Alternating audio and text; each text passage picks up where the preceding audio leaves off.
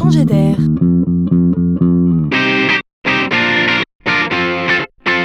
la chronique de Laurent Collen.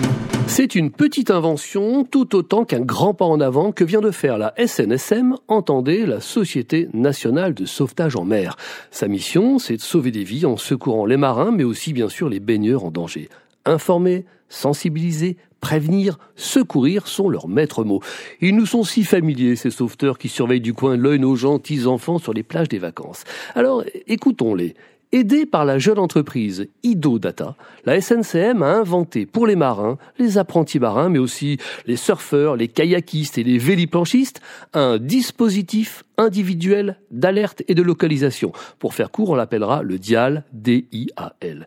Il s'agit d'un petit format de balise GPS. Celle-ci est tout simplement reliée au réseau cellulaire du téléphone afin d'être en mesure d'alerter sans délai les secours, mais aussi et surtout de localiser le marin avec la plus grande des précisions.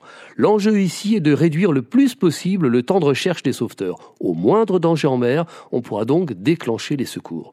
Il ne restera plus qu'aux marins à ne jamais l'oublier avant de prendre la mer. Pour les y aider, la balise GPS a été encapsulée dans un joli bracelet montre dessiné généreusement par le designer Stark. Malin, à la mode et terriblement utile, parions qu'il deviendra vite un indispensable au même titre que le gilet sauvetage.